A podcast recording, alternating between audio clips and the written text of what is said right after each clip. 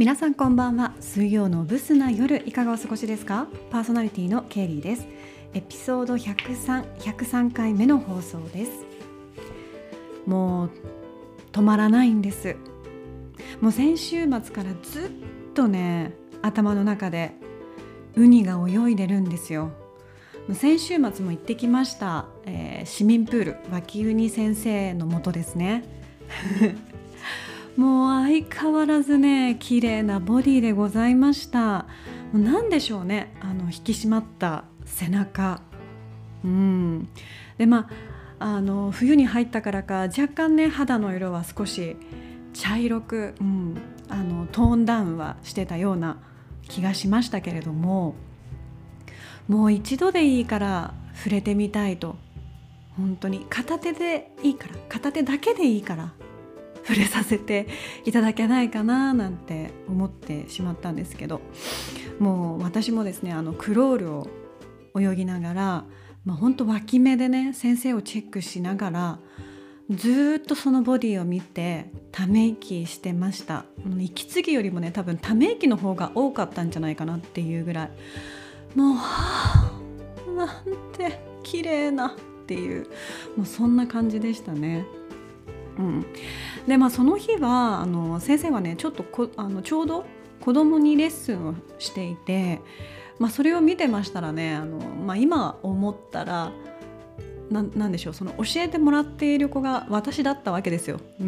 あの私が教えてもらってた時はね。そう考えると結構ねその光景って笑えるなって客観的に思ったんですよね。なんかちっちゃい子が牧鬼先生に教えてもらってるのはすごい可愛くってなったんですけど その横で私が泳いでるって結構笑える情景だなっていうのをねあの思いました。まあ私はすごく真剣に教えてもらってましたけどね。なんかちょっと今更になってですけど恥ずかしくなりましたね。はい。でまあそんな中ですねあの私はその泳ぐだけの専用の2レーンがあるんですけど、まあ、そこであのクロールをねぐるぐるぐるぐる回りながら練習をしてたんですよ。でそしたらその2レーンの間にあるプラスチックのコースロープって分かりますかね？こうカラーのプラスチックのコースを分けるためのななんだろうなんかあるんですけど、まあ、それが外れてしまったみたいで監視員の子がですね、まあ、プールの脇からあの片手でねこうあ片方そのあのコースロープをね持っていたんですよね。うん、あの取れちゃわないようにって持ってたんですよ。でまあそのコースを泳いでいる私も含めて、まあ、何人かいらっしゃったんですけどみんなねその監視員の人が持ってる下をくぐって隣のレーンに移動するっていう感じでぐるぐるぐるぐる回ってたんですけどまあねあの泳いでいましたらなんとあのそのロープをレッスンを終えた和牛に先生が持っていたんですよ。気づいたら。そうでクロールを泳ぎながらねそれに気づいてまあ私の目はやっぱさすがですね。すぐ分かりました。あ和牛に先生が持ってるこう泳いでる最中ですけどね。うん、でまあどんどんどんどん泳いでいくんで近づいていくわけですよ。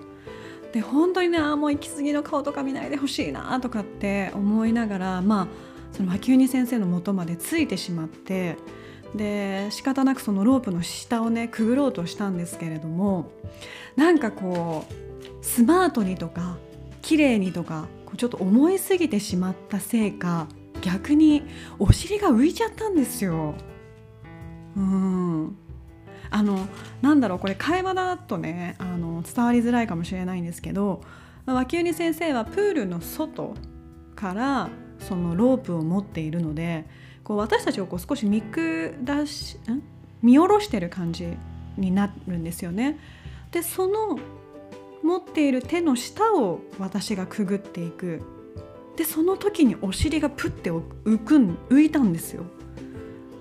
あの茶色の水着のお尻がでっかいお尻が。もうなんで？みたいな。別にもう今まで普通にくぐってたのにねそういう時だけに限ってこう何かやらかしてしまうっていう。なんでこうなるかなって思いながら本当に残念で仕方なかったですね。はい。あもう今思っても恥ずかしい。うんちょっとお尻が大きいからかね。私浮きやすいんですよお尻は。ああのタイミングで浮くってなくない？本当に。うん。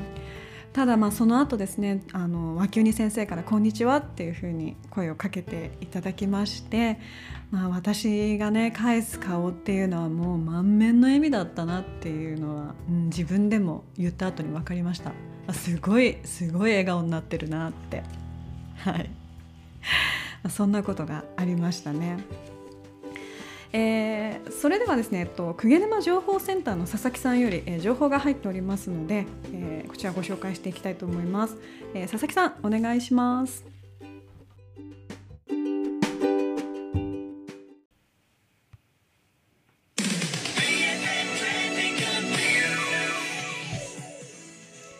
はい。12月14日午後8時現在の情報をお伝えします。引き続き脇ウニ先生情報です。泳ぎ疲れたケイリーさんはジャグジーで休もうと向かったところ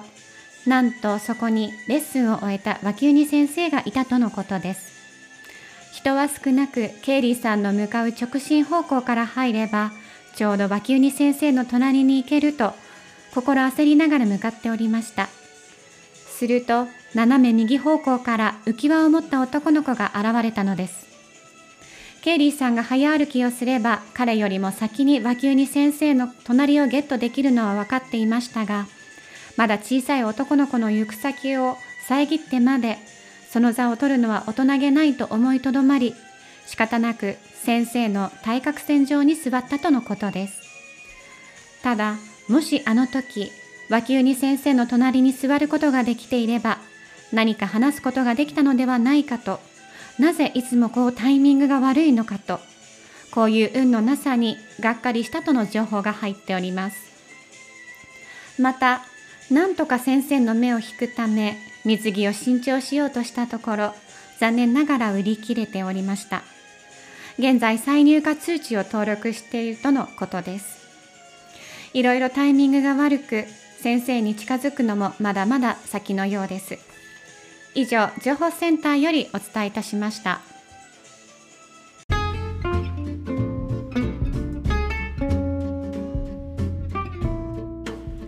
情報センターの佐々木さんありがとうございました。もう先週1週間はですね妄想が止まりませんでした。もうあの時ねあのもしジャグジーで話せたら何を話しただろうかなとか。まあ本当にあの自分の弟よりもあの年下であろう年下だと思うんですよね。うんまあ、そんな彼にどういう話題をね振ったらいいのかとかあの人のセックスを笑うなのね中作ひろみさんのようにこうちょっとさらっと誘う感じがいいかなとかね年齢は聞かずにうん例えばなんだ赤からいかない？みたいなね、うん。まあ、赤からぐらいがいいかなとかちょっとそういうチェーン店的な、うん、なんかそんなことを考えていたんですけどあの、まあ、いつかね実行できる日を心待ちにしながら、うん、毎週のように市民プールに通い詰めてます。はい。えー、それではそろそろ終わりにしようかな、えー、今週もご清聴いただきありがとうございました。良い夜をお過ごしください。